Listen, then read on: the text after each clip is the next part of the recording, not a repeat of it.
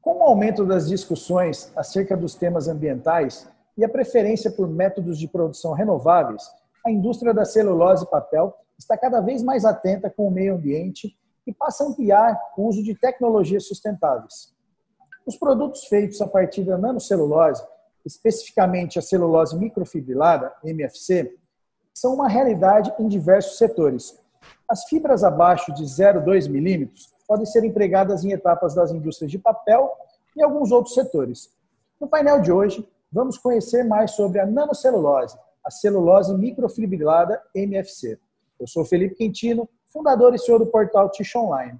Sejam bem-vindos a mais um painel Tish Online. Para bater esse papo aqui comigo hoje, eu tenho a presença especial de alguns parceiros do Tish Online. Quero agradecer a participação de vocês aqui no nosso painel.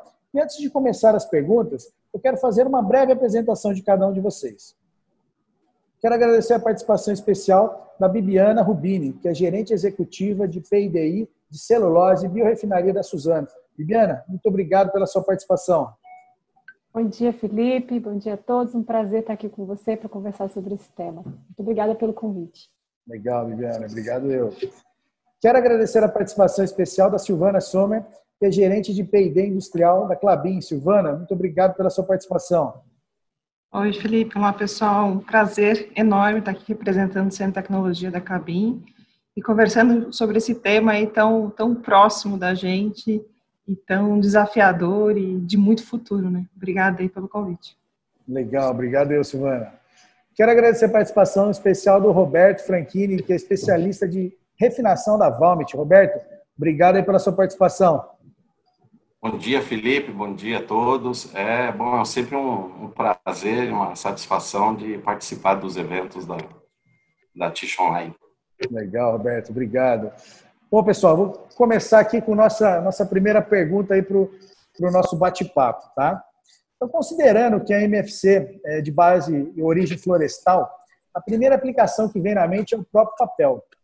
Eu queria saber de vocês, faz sentido quanto a aspectos econômicos e tecnológicos? Podia começar com você, Bibiana.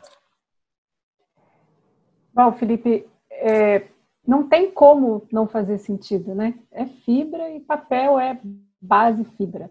É, eu não vejo como que é, não vejo como a nanocelulose não fazer parte do papel no futuro. É assim que eu, que eu enxergo esse, é, esse desafio. Tem desafios, né? Eu acho que a gente tem desafios ainda na produção, na escalabilidade da, da nanocelulose. A gente tem desafio de colocar ela no papel, é, por questões da viscosidade, que é alta, então, dificuldade de processabilidade mesmo, né, de, de processo para a gente colocar a nanocelulose lá. E a gente tem desafios econômicos, porque é um produto de alto valor agregado. Mas eu acho que o movimento é tão intenso na direção de usar celulose nos produtos de papel, que esses desafios vão ser superados mais cedo do que a gente esperava, inclusive. Porque a, a necessidade da gente reduzir é, uso de recursos, né, fazer um uso mais inteligente dos recursos e usando uma matéria-prima como a nanocelulose, que tem altíssimo valor agregado, com certeza acelera o desenvolvimento dos investimentos que a gente está fazendo, não só a gente, né, o setor de celulose está fazendo nessa direção. Aqui na Suzana, a gente está investindo é, a gente tem os ativos de celulose, em que a gente investe no desenvolvimento da nanocelulose propriamente dito, na, na, produção, na escalabilidade, disponibilidade da nanocelulose para diversas aplicações. E temos uni a unidade de produção de papel, onde a gente aproveita desse, dessa matéria-prima que a gente consegue produzir dentro de casa para melhorar os nossos papéis também. Então, eu acho que não tem dúvida de que o futuro do papel passa pela nanocelulose. Legal, Viviana, bacana. Silvana, o que, que você pensa a respeito aí? É, eu acho que é exatamente o que a Bibiana comentou, né? É impossível não casar isso, né? É, da própria fibra que a gente faz o papel, fazer a nanocelulose. O que a gente vem desenvolvendo muito aqui na Clabin é nós temos diversos tipos de papéis e diversos tipos de celulose que podem ser utilizadas para este fim. Então, é, é, ainda no aspecto econômico, né, é trabalhar justamente isso, a fibra que eu tenho disponível naquela unidade, ou qual é o mix mais adequado, economicamente falando, para aquele tipo de produto, que nível de nanocelulose que eu preciso para aquele incremento de qualidade ou para aquela aplicação, é fazer aí um, é um experimental gigantesco, vamos assim dizer, por isso que eu falei que é desafiador, porque é uma matriz aí de oportunidades gigantescas, mas que só tem, acho que assim, bons resultados. É a gente adequar, assim, esse, como a Viviana falou, é um produto de altíssimo valor agregado, mas usar de outras tecnologias, de outros processos de pré-tratamento, de, de, de, formas de aplicação. A gente trabalhou muito forte, né, formas de aplicar a nanocelulose no papel, mais especificamente a MFC, a gente trabalha muito forte em MFC, a microfibrilada, né? E, e, onde que a gente usa isso? Se é na superfície, se é entre camadas, se é em massa, é, é realmente usar dessas oportunidades que a Clabin tem pelo seu portfólio de produtos, né? Para trazer essa, essa aplicação cada vez mais economicamente viável, né? Eu acho que é um caminho sem volta. Tem muitas oportunidades e é isso que vai trazer aí o papel como cada vez mais um material aí do futuro, que a gente está trazendo outras possibilidades para ele de aplicação. Né? E a gente começou pelos papéis core da Clabin, né? pelos produtos que são hoje né, um portfólio, mas existe N oportunidades com os nossos clientes, que é algo que a gente vem abrindo as portas cada vez mais com a planta piloto que a gente tem, né? É, nos possibilita também fazer novas parcerias e novos estudos aí, porque tem, tem sim, eu sou muito otimista em dizer e, e, muito realista também de que esse é o caminho. Esse é o caminho. Legal, Silvana, bacana. Roberto, o que, que você pensa aí com sentido nos aspectos econômicos e tecnológicos aí da, da MFC? Bom, depois de, das duas falas dessas duas gigantes da área, né, no, elas resumiram bem a, o futuro, que é um, uma, a, a, Silvana comentou, uma viagem sem volta, é o, é o que nós teremos adiante, é o próprio uso da, da fibra, é, o desenvolvimento melhor agregado ao valor que ela tem, altíssimo, é, nesse sentido que a, nós, por parte da Valmet, trabalhamos na, no desenvolvimento, porque é um campo ainda muito vasto, muito amplo e com alguns, é, algumas interrogações que necessitam a, a médio, vamos dizer, curto prazo serem vencidos, né? E, sem dúvida, essa é, é, é um futuro que a MFC traz para a área da, da, da, aplicação em papel. Né? E ele, é, com a melhora não somente da, da, da aplicação da MFC dita, assim, e digo tecnologia, mas também da redução do custo de fabricação e, sem dúvida, a, a, a redução de é, itens não químicos, não, não, não fibrosos na, no papel. Quanto menor a adição de química, mais verde seria o, o processo. Né? Isso, mais sustentável aí mais sustentável é o que todos buscamos, né? A sustentabilidade é, no nível objetivo é o ótimo, né? Então é é isso que traz economicamente a MFC. Legal, bacana, Roberto. Silvana, queria começar a, a segunda pergunta com você, né? Quais seriam as outras possíveis aplicações, considerando também os aspectos técnicos e econômicos? É, a gente vinha explorando vários ramos aí da parte de espessantes, né? A gente sabe que a, a nanocelulose, a microfibrada tem esse viés de ser bem viscosa que a Bibiana já trouxe, né? Esse é um desafio também para aplicá-la no papel, mas para outros fins, para outros usos, isso é um benefício, isso é o que ela vai agregar de valor, né?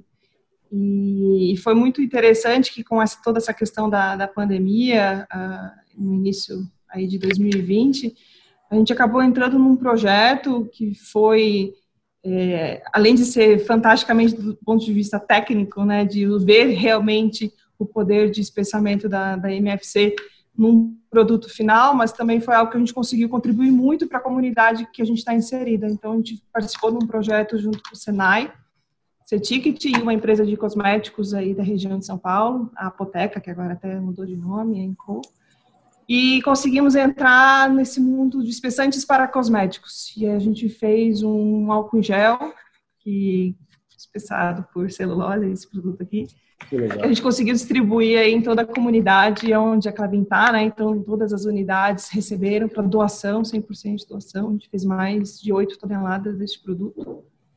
No momento que a gente mais precisava. Então, isso mostra que sim, é possível, está aqui, tem produto na mão, a gente já se empolgou, já fez N outros cosméticos usando a, a nossa MFC, e aí sim a gente desenvolveu um grade especial para isso. Então, tem muita pesquisa ainda que se faz necessária para a gente entrar em outros mercados, em outras aplicações, e é uma aplicação economicamente muito favorável, né? E, e aí, de novo, a gente tem muito potencial explorando no bom sentido, né? Vendo o viés de fibra curta, fibra longa, onde cada um faz a diferença.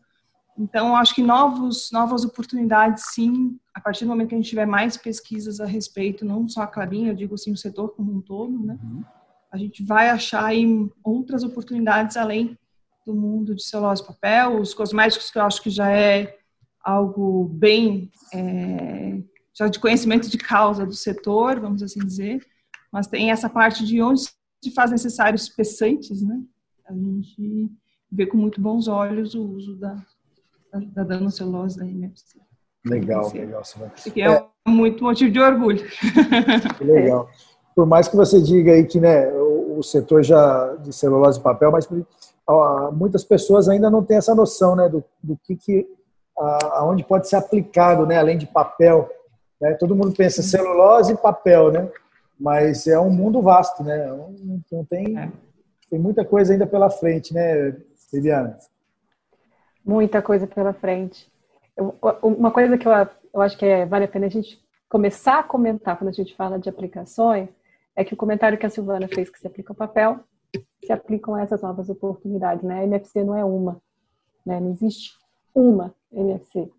É, ela pode ser de eucalipto, branca e ter três tipos diferentes, com propriedades diferentes, com qualidades diferentes, que vai entregar um valor diferente para a cadeia de valor que a gente está testando, né?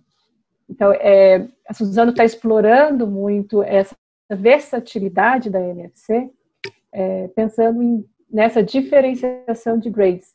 Diferente da Clabin, que tem a fibra longa e pode brincar ainda com mais uma variável, a gente não tem a fibra longa, mas a gente tem um conhecimento do, da, da, nossa fibra de eucalipto que permitiu, nesse estágio que a gente está agora, a gente diferenciar NFCs dentro da própria, é, dentro do próprio eucalipto. É, branqueado, não branqueado, enfim, de, com pré-tratamento, sem pré-tratamento, de diversas maneiras. A, a Suzano é, faz vários investimentos em pesquisa para desenvolvimento dessas aplicações. Eu acho que o que vale comentar, e é uma pena que tenha sido não esteja aqui, porque infelizmente eu estou em home office, eu não estou na, na fábrica, a gente está investindo na produção de tecidos a partir da NFC. Né? Então, a, Suzano tem uh, essa participação na startup finlandesa Spinova, que desenvolveu um processo de transformar a nanocelulose em staple fiber, que é a fibra descontinuada, que depois é utilizada para a formação é, do fio e tecido. E é um processo muito legal, porque não envolve produto de, de uso de produtos químicos, de solventes, né? É, existe alguma, um uso de produto químico, mas são todos de base verde, base renovável. É, se comparado a um tecido produzido de algodão, o consumo de água é muito inferior, então a pegada positiva do tecido produzido com essa fibra é, da, da Suzano lá na Espinova é muito positivo. Então esse é um projeto em que a gente está investindo fortemente com a nanocelulose, que a gente vê um futuro muito promissor, muito bacana. Já estamos partindo para a escala piloto nesse projeto, então uma, uma, uma escala de produção de 100 toneladas é, ano por, por, do fio. Aí 100 toneladas de fio, gente, é uma quantidade enorme, né? Porque o fio é uma coisa extremamente leve. É, e além dessa aplicação, que com certeza é a que a gente está colocando muitas fichas pelo é, a, a está com, com esse propósito colocado no ar, né, que é renovar a vida a partir da árvore. Então, renovar os tecidos, renovar matéria, renovar produtos. Então, nesse sentido, a nanocelulose nos ajuda bastante a preencher esse propósito. Então, além do tecido, a gente trabalha com cosméticos, com produtos onde, de, como a Silvana já falou, espessamento, né? Então, é, toda aquele, aquela variedade de aplicações que a gente enxerga é, de espessantes, tintas, cosméticos, é, colas, adesivos, enfim, são investimentos que a Suzano está fazendo para a gente colocar a nanocelulose para o mercado e ajudar outras cadeias de valor a reduzir o conteúdo de produto fóssil, né, de origem fóssil nessas cadeias. Que legal, Viviana, maravilha. Roberto, você, queria sua sua colocação em cima disso aí das aplicações.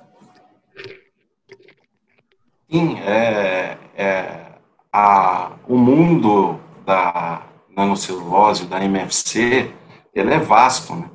A Valmit vem é, desenvolvendo tecnologia e, e, melhorando tecnologia existente é, em vários segmentos. Ela, a, a MFC ela, ela, ela, ela sai desse, desse limite do papel também, né? Como comentou a Bibiana, a própria Silvana, ela tem N é, campos que ela pode trabalhar, né? É, alimentício, é, cosmético, cimento, então ela a, a, é, armazenamento de energia, então a MFC ela pode ser empregada vários segmentos, né? E a Valmont vem trabalhando esses segmentos, desenvolvendo tecnologia, porque mesmo a MFC sendo a MFC, é, para cada segmento ela demanda um, uma tecnologia um pouco diferenciada, né, na sua, na sua em um momento a ideia é, como a Bibiana comentou, é um, uma redução de, de efeitos químicos na, no processo, o máximo possível, né, até para questões de meio ambiente ou a própria sustentabilidade, mas é basicamente essa é a, o intuito hoje também da Valmet de desenvolvimento de vários segmentos, né? não só celulose e papel. Legal, Roberto.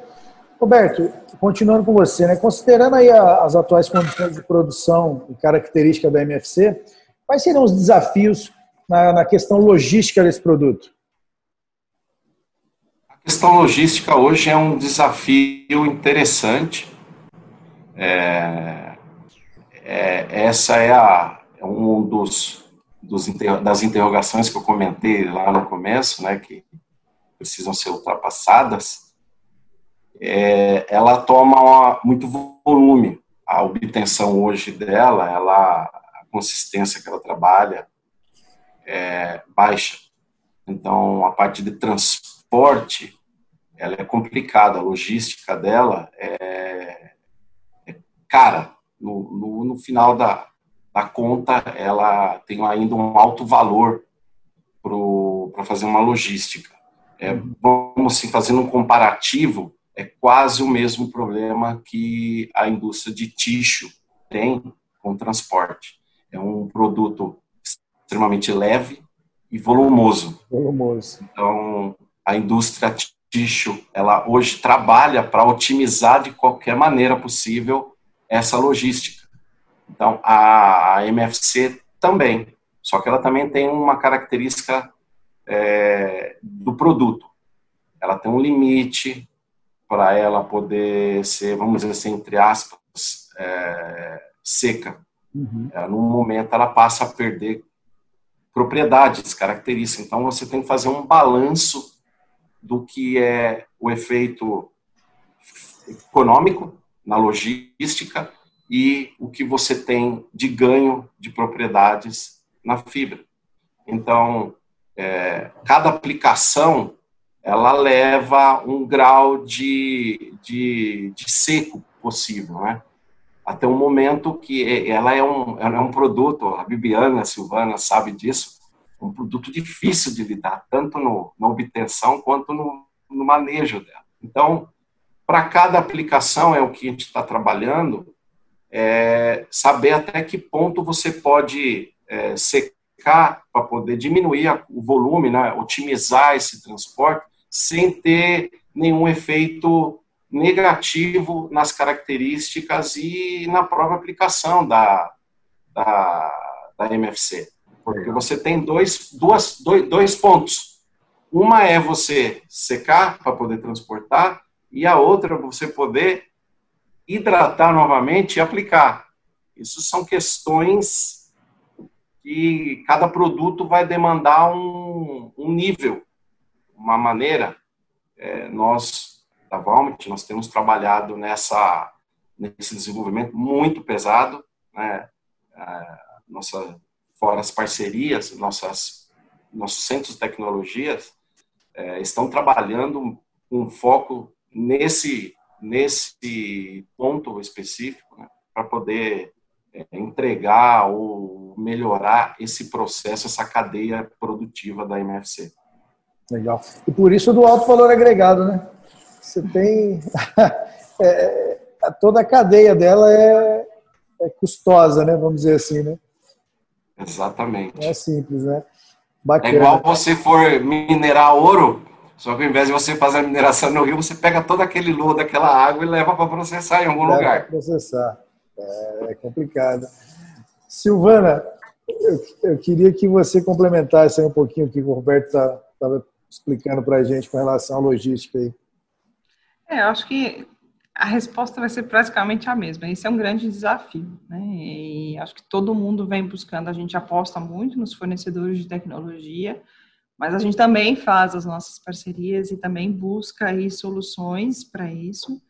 É, fato é, quando a gente olha a aplicação em papel, o que nós fazemos aqui, como eu comentei lá no início, né, dentro dessa matriz de oportunidades, é produzir em loco, é produzir do lado da máquina aí que vai ser utilizado.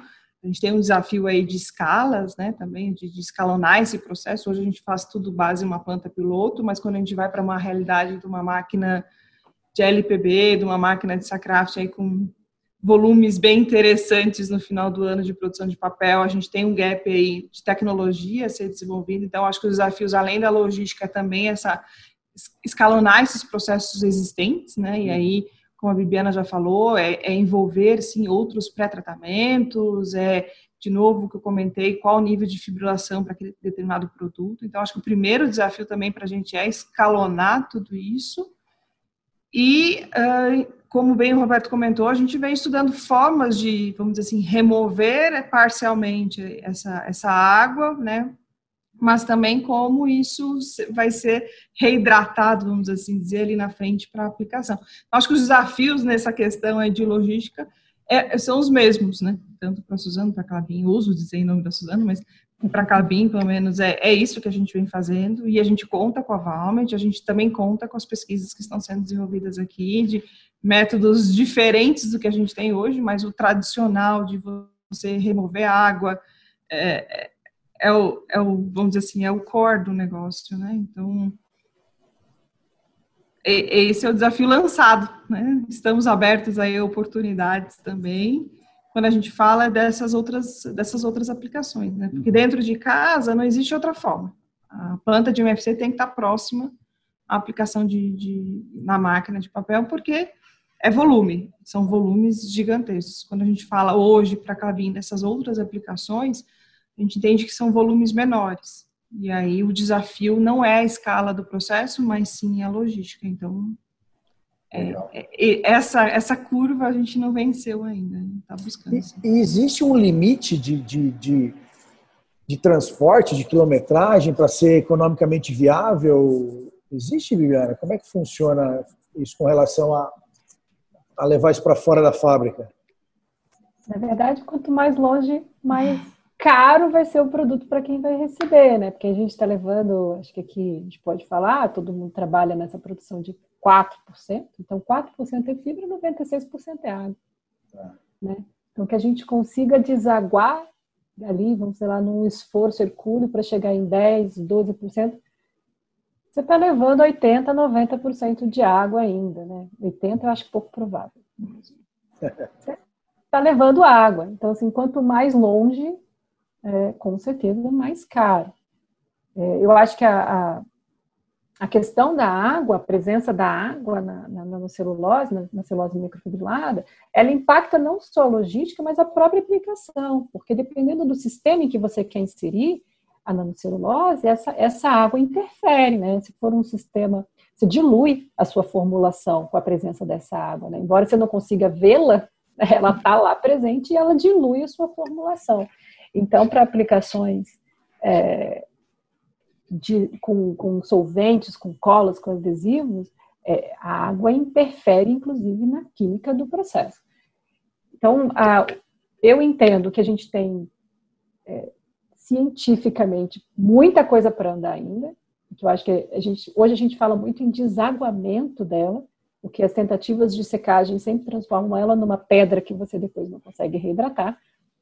Então, eu acho que a gente está falando hoje muito em desaguamento para minimizar o impacto do custo logístico, minimizar o impacto da, da, da, do aumento de quantidade de água nas fórmulas que a gente está trabalhando.